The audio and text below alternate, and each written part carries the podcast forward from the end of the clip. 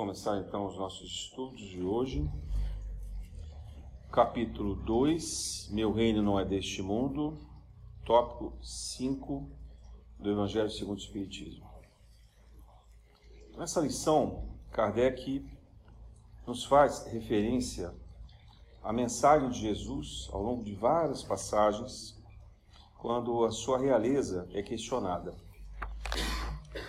E a gente tem que lembrar que isso de fato foi uma constante, né? desde, o, desde a anunciação do anjo Gabriel, em que a família própria questiona, José é, chega a duvidar durante um período rápido, ele também recebe o anjo Gabriel em aviso. Depois a própria família o acolhimento, porque ela era uma menina, adolescente, não conhecia, não tinha contato sexual com nenhum homem. Então dali já começa essa dúvida: quem é esse que chega tão misteriosamente? Depois Jesus, em diversas etapas durante seu crescimento, quando ele é apresentado ao templo, é, um profeta chega a anunciá-lo como Messias, como Salvador.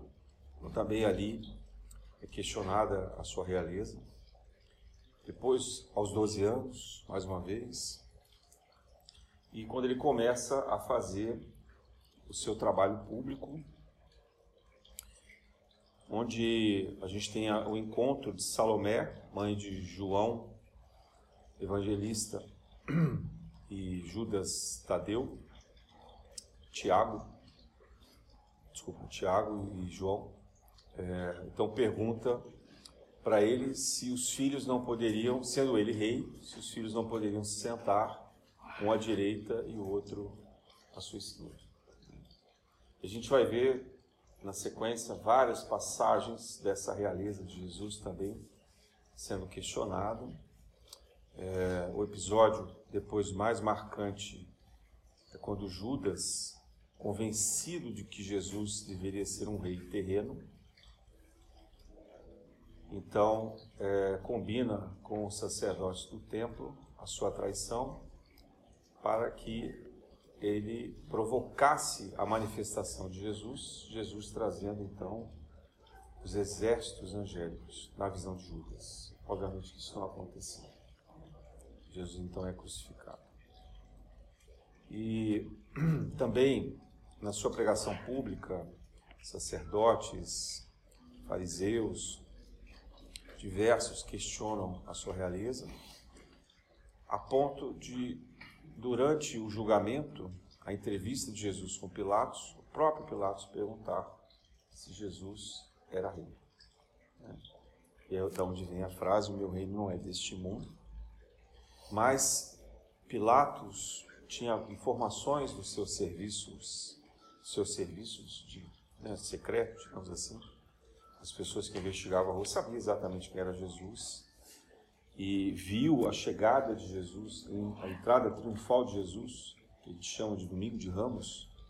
Então ele pede, determina, aliás, que na placa de identificação uh, de Jesus crucificado constasse, se fizesse constar, a expressão INRI, né? I-N-R-I, que é Jesus Nazarenos, em latim, né?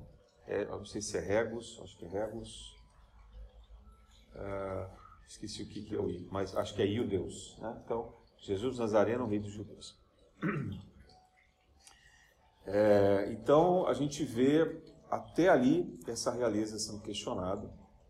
Depois da sua ressurreição, isso fica mais claro, né? que de fato não era deste mundo. Embora no início os apóstolos não estivessem entendendo o que, que significava essa ressurreição de Jesus. E no dia de Pentecostes, que foi celebrado domingo, isso é que se torna mais claro. Né? Aquela cerimônia de todos no cenáculo, que era um salão na casa de José de Arimateia, onde eles se encontravam escondidos ainda da perseguição do templo e dos romanos. e eles recebem então aquilo que a, que a Igreja Católica chamou de Espírito Santo, né? que não deixa de ser verdade. Era uma falange de espíritos uh, angelicais que passaram a trabalhar com os apóstolos como seus, como seus mentores, uh, inspirando, auxiliando e eles então atuando como médium. Né? A gente pode até dizer que o dia de Pentecostes é o dia da grande celebração da mediunidade. Os evangelhos nos dizem que eles passaram a trabalhar como, é, falando inclusive línguas, pela expressão dos evangelhos, tirando os demônios, né, que a gente sabe que é a desobsessão, hoje em dia, né? É, e curando diversas doenças. Então, três tipos de mediunidade, né? A psicofonia, é, a, a, a, cura, né? os trabalhos de saúde e também a desobsessão. Então, três matrizes mediúnicas da mais é, alta relevância, que era muito do que Jesus também fazia. Então, isso habilitou os apóstolos a se sentirem empoderados desse poder espiritual, dessa força, dessa energia espiritual, que não era, portanto, deles, mas sim uma força é, dos mentores que com eles trabalhavam. Eles compreendem isso, que na mediunidade nós precisamos ter essa clareza e ao mesmo tempo essa humildade de perceber que o trabalho que nós fazemos não é nosso. Nós somos apenas mediadores desse trabalho. Né? Nós, nós intercalamos esse trabalho para que ele se realize. Mas quem faz esse trabalho é a espiritualidade. E no caso deles, era Jesus.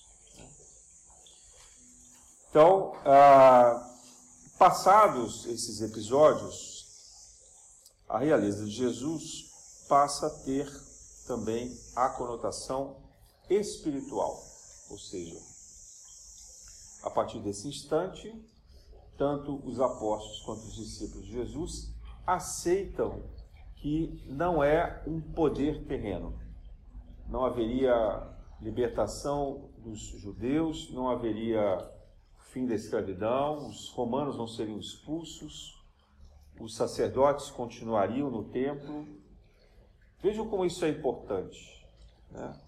Mesmo após a ressurreição de Jesus, não houve uma liberação do processo kármico e missionário de cada um dos seguidores de Jesus.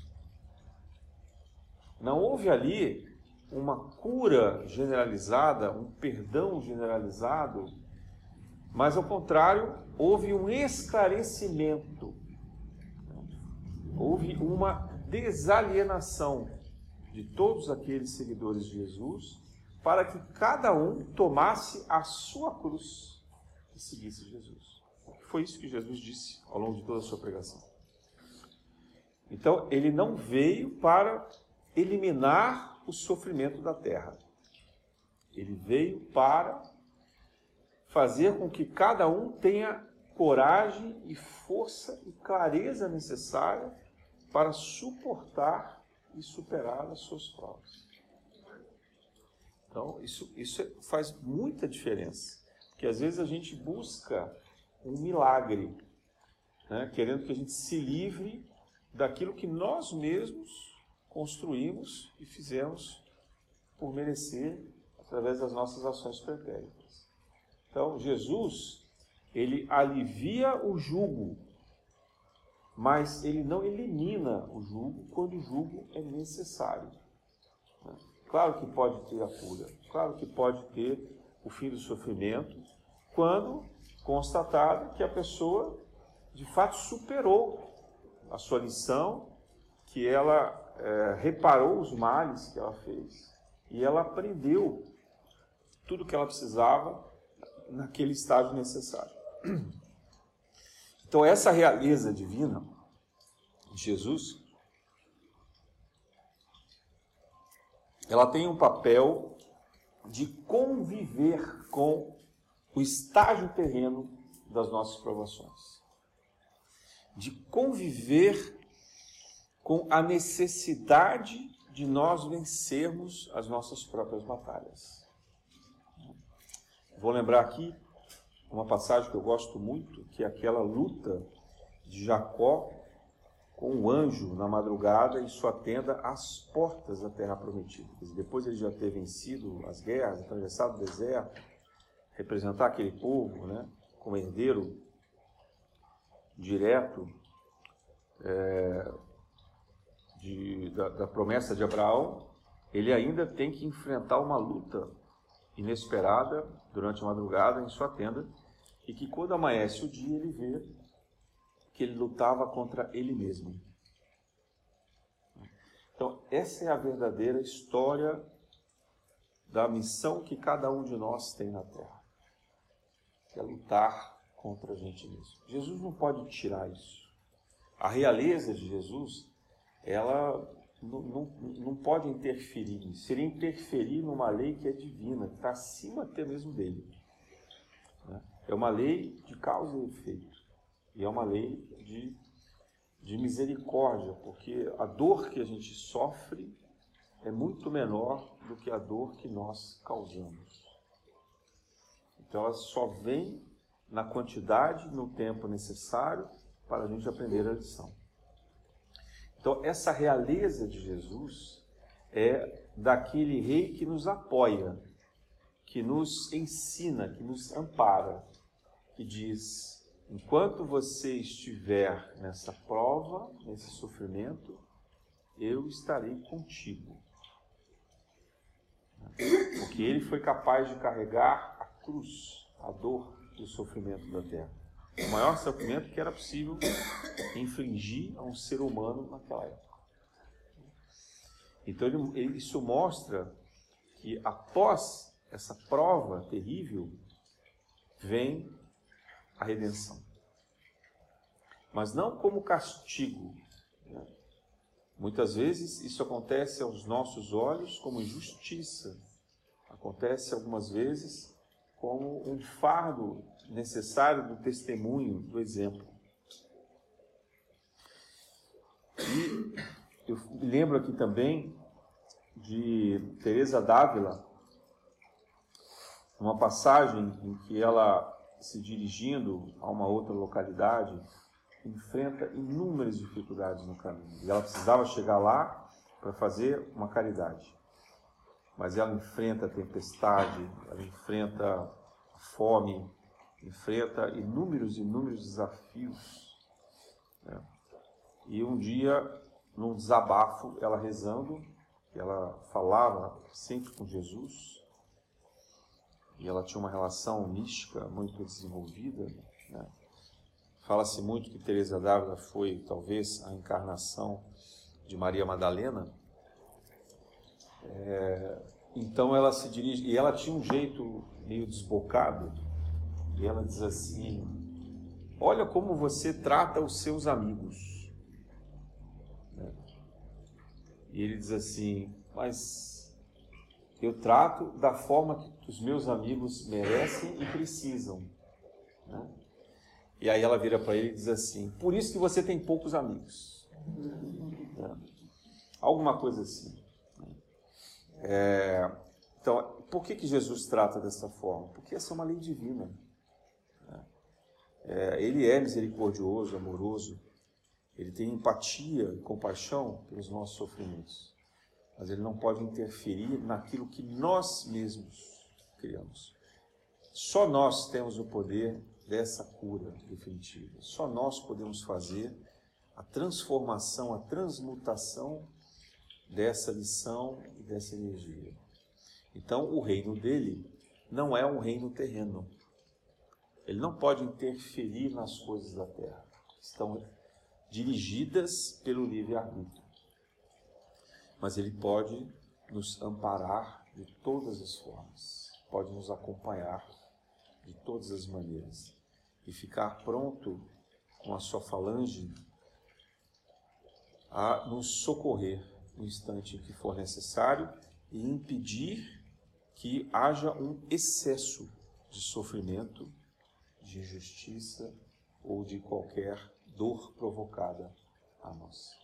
Então, isso ele pode interferir.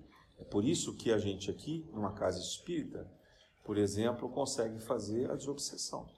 Porque quando há um excesso, um abuso do espírito obsessor, interferindo na vida do obsediado, nos é permitido retirar o obsessor. É lógico que a gente sempre tenta socorrê-lo, pará-lo, convencê-lo de que aquilo não é uma atitude correta, nem sequer vai fazer bem para ele.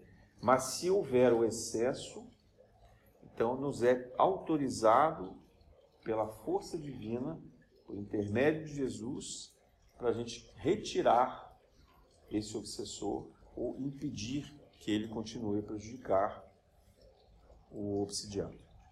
Também, algumas vezes, nos é permitido interferir no tratamento físico, orgânico, porque esse tratamento também pode ter, algum tratamento anterior pode ter excedido, pode ter falhado, pode ter prejudicado o doente desnecessariamente.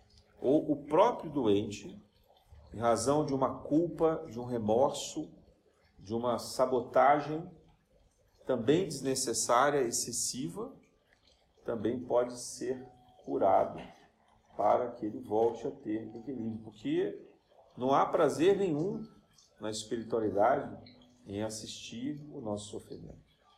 Eles nos querem felizes e saudáveis.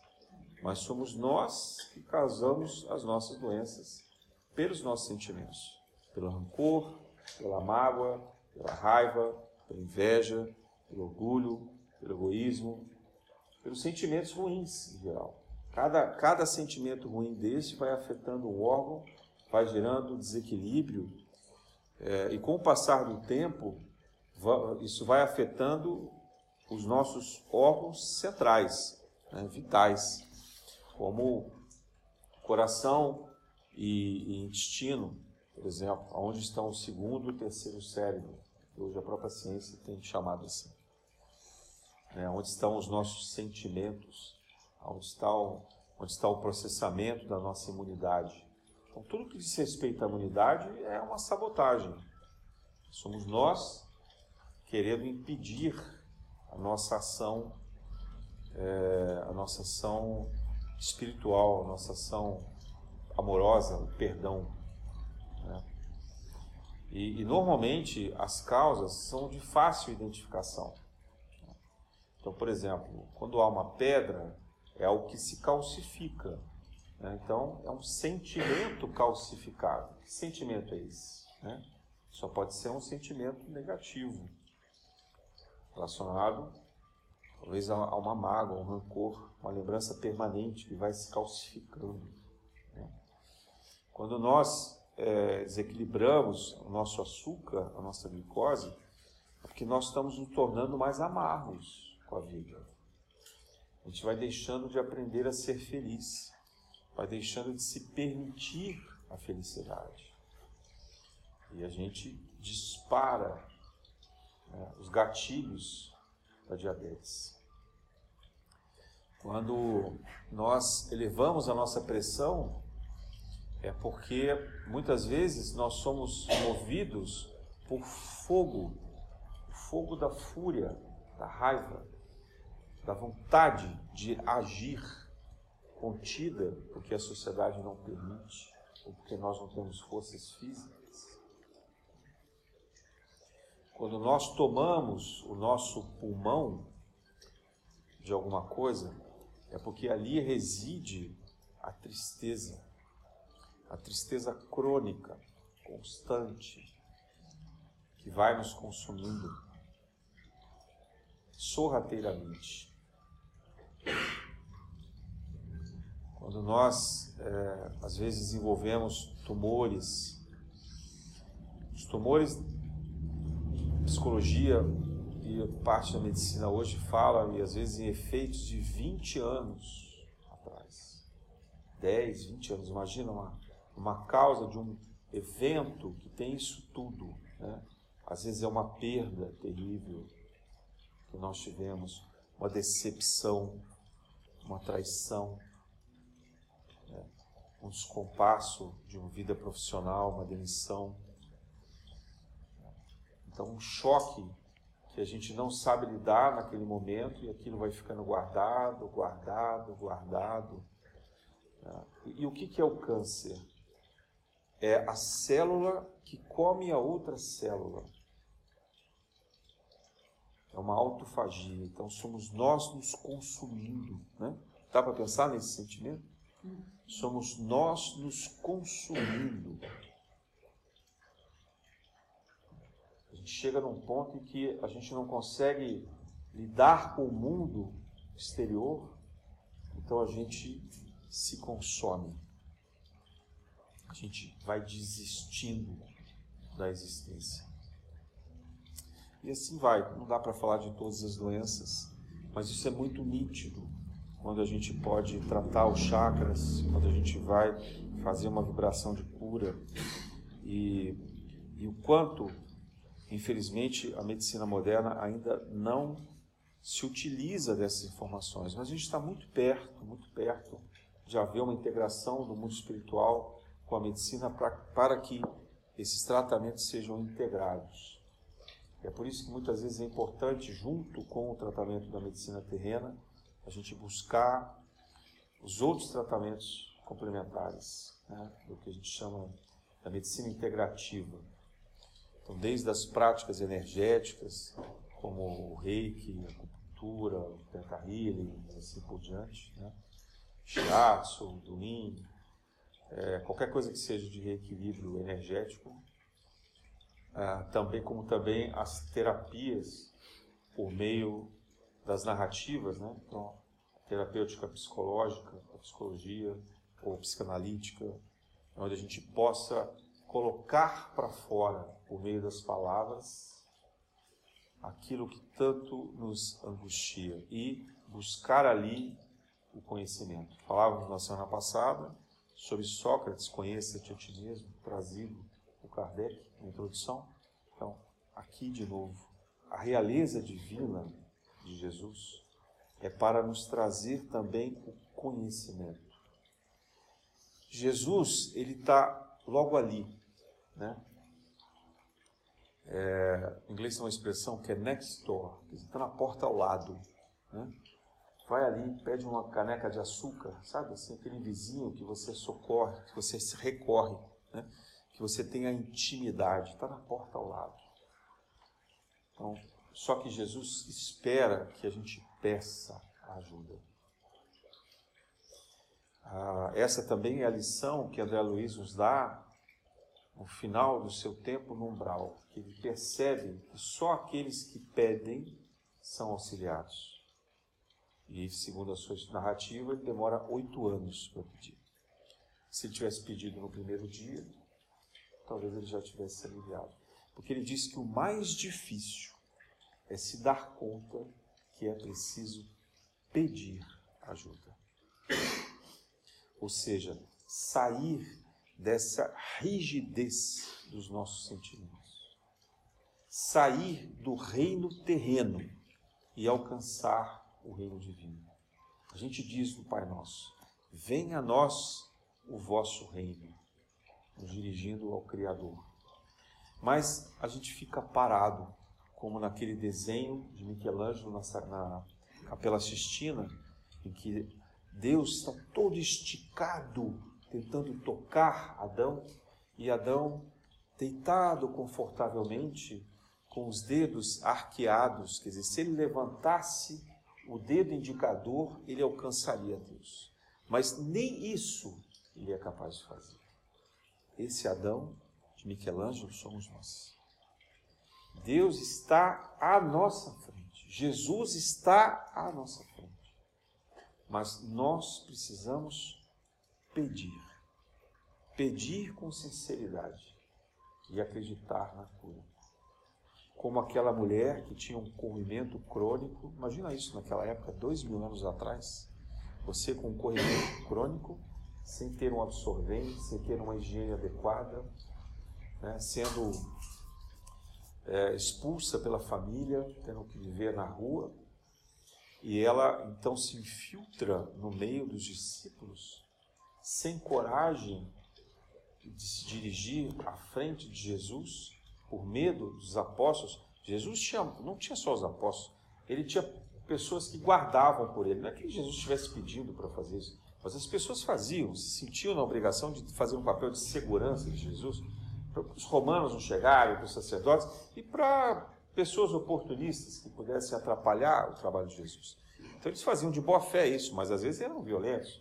E eles eram principalmente contra as mulheres, a gente já falou isso aqui. Né? As mulheres, os leprosos, pessoas que eles não gostavam, eles que tinham uma antipatia, eles também procuravam manter longe de Jesus. Então essa mulher, percebendo isso, né, com a sua sagacidade, você não vou conseguir ficar à frente de Jesus. Então ela se infiltra no meio da multidão e ela procura um pedaço da túnica de Jesus. E Jesus diz assim: Uma força saiu de mim. Aí os apóstolos, imagina, não entendeu nada. E ele olhou sério, severo, uma força saiu de mim. Quem me tocou? Imagina uma multidão. Tinham ali dezenas, talvez centenas de pessoas. Impossível. É exatamente o que diz um dos apóstolos. Senhor, é impossível saber que ele tocou. Todos lhe tocaram, provavelmente. Ele disse, não, uma força saiu. E a mulher, se sentindo culpada, porque ela sabia o verdadeiro sentimento que ela tinha, ela então se dirige, se dirige corajosamente a Jesus e diz: Fui eu, Senhor. Vocês acham mesmo que Jesus não sabia quem tinha tocado nele? Que gesto é esse? É o gesto da coragem de tornar público o nosso pedido de auxílio a Jesus. Coragem de vencer essa passagem, de se mostrar doente, de se reconhecer doente e aí sim poder ser curado. É exatamente o que acontece com ela. Então, nesse instante, a lição já estava aprendida, o sofrimento já era suficiente. Ela podia receber a autocura. Porque quando Jesus diz, vai em paz, você está curada, ele nem precisou fazer nada. Ela sabia como recorrer à cura. Assim como Emmanuel, apesar de não ter seguido Jesus, quando se dirige ele, a ele sorrateiramente, na madrugada, escondido de todos os outros romanos, pede que Jesus encontre no lago Tiberíades, ele, ele pede a Jesus porque ele sabe que Jesus será capaz de curar a sua filha. Ele já investigou Jesus, ele sabe exatamente quem é Jesus o poder que ele tinha, na visão de Emmanuel, um profeta. Né? Não importa. Mas ele sabe disso. Ele não vai ali como um curioso. Emmanuel não chega ali com leviandade. Ele vai com propriedade. Ele sabe o que ele quer. Ele faz o pedido correto. E nem precisa falar, porque estava tão claro que Jesus diz: acalma-te, tua filha já está curada em tua casa. Porque era tão sincero aquele pedido de pai que Jesus não podia julgar os outros problemas, as outras dificuldades relacionadas principalmente ao orgulho daquele senador romano. Jesus fez a caridade, a caridade que era merecida. Mas Emmanuel ainda tinha outros problemas e que ele não pediu para Jesus interceder. E quando Jesus o convida, ele não segue. Mas ele sabia quem era. Tanto sabia, depois a gente vai encontrar, falamos disso no estudo de domingo, uma carta belíssima, descoberta meados do século passado, tem uns 50 e poucos anos, é, uma carta dele, do senador Públio Lentulus, dirigida a Tibério, que era César. Né? Um desses pergaminhos aí encontrados é, depois enterrados pelos diversos ashrams, etc. Então, esses, esse documento mostra que Emmanuel sabia quem era Jesus. Mas ele não conseguia distinguir a realeza de Jesus. Talvez ele, senador romano, tivesse ainda temeroso que Jesus pudesse representar uma ameaça a César. Por isso também ele é mandado por Tibério para investigar Pilatos, que era corrupto, e Jesus, que era um profeta. Tibério já tinha em Roma ouvido falar de Jesus.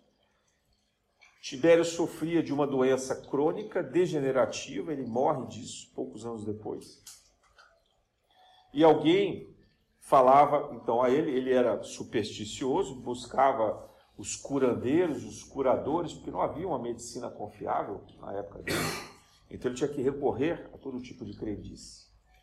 E então ele ouve falar desse Galileu e pede que Emmanuel, não sei se você se lembra da história, porque Emmanuel pede para ir para Galileia, porque a filha dele estava doente, ele queria para um lugar que tivesse um campo com um ar mais, mais puro, e quem sabe assim a filha se recuperasse. Né? A Galileia era conhecida como um lugar florido naquela época, com clima ameno, eh, etc. E, e aí Tibério diz, ah, você vai, mas você vai com incumbência. Então você vai vigiar Pilatos, investigar Pilatos e vai saber quem é esse profeta que possa me curar. Então, Emmanuel manda a carta, antes, da, antes da, do julgamento da morte de Jesus, ele manda a carta para Tibério. Muito possivelmente essa carta foi escrita quando ele se encontrou com Jesus, porque ele descreve a fisionomia de Jesus de uma forma lindíssima. Sugiro que a todos vocês procurem na internet a carta de Emmanuel a Tibério, e lá tem um desenho, a descrição do rosto de Jesus, que é um dos mais belos. Emmanuel não desenhou, ele descreveu, mas tem alguns artistas fizeram a reprodução dessa descrição num rosto belíssimo, belíssimo, que está disponível na internet. Então, essa realeza de Jesus, que é constantemente questionada, hoje ainda nós somos convidados a ter essa clareza. Por quê? Porque isso é que vai fazer a diferença do nosso ponto de vista. Chegamos aqui ao tópico. Né? Porque na medida em que a gente compreende que a vida não se encerra em uma única encarnação, que a nossa existência continua e já existiu antes, ou seja, nós estamos num ciclo praticamente infinito de existência, no mínimo incontável. Né? Não dá para saber quantos, talvez, milhões de existências nós tenhamos tido desde a primeira centelha divina. E na própria existência humana, individual, também temos, no mínimo, algumas dezenas, talvez centenas também, ou quem sabe milhares de existências. Ninguém vai saber isso, né? Não aqui na dimensão que nós estamos. E que nós teremos ainda pela frente alguns milhões e milhões de encarnações até que nós possamos um dia nos tornar Cristos como Jesus e ainda assim continuar a nossa existência no plano cósmico, sideral, fazendo outros trabalhos. Então, esse é o progresso, esse é o processo do reino de Jesus, né? do reino do mundo dos espíritos. Então, quando a gente adquire esse ponto de vista, vira uma chave na nossa cabeça. Porque tudo aquilo que parece insustentável, insuportável, terrível, passa a ter um tempo demarcado, que é o dia do nosso desencarne, na pior hipótese. Porque talvez isso se resolva antes, se nós aprendermos as lições e repararmos os nossos erros. E de onde é que a gente tira essa convicção? Porque Jesus também diz, em outra passagem, que o amor remove montanhas. É isso? Que o amor move montanhas. Se, se o amor move montanhas e, e perdoa uma multidão de pecados. Então Jesus diz: olha, uma coisa é a lei de causa e efeito, outra coisa é a bondade e a misericórdia divina. Então, quando a gente, mesmo sendo um devedor, contumaz, a gente é capaz de amar toda a nossa dívida consciente, toda a nossa a nossa angústia, o nosso rancor, o nosso é, rancor, todo, toda toda construção de energias negativas, ela pode ser substituída como uma fagulha de luz que acende as nossas trevas. Aqui o reino de Deus se manifesta na terra. Por isso que está no Pai Nosso. venha a nós o vosso reino. Ponto de vista que Kardec nos provoca é desse esclarecimento, desse esclarecimento de verdade que nos pede, está lá no, no contexto do Evangelho, amai-vos e instruí-vos. Kardec retoma a lei do amor que move montanhas, mas nos alerta, instruí-vos. Essa mensagem de estudo de verdade. Que a gente possa compreender, incorporar e praticar essa verdade na nossa vida e assim alcançar a verdadeira cura do Espírito. Na graça de Deus.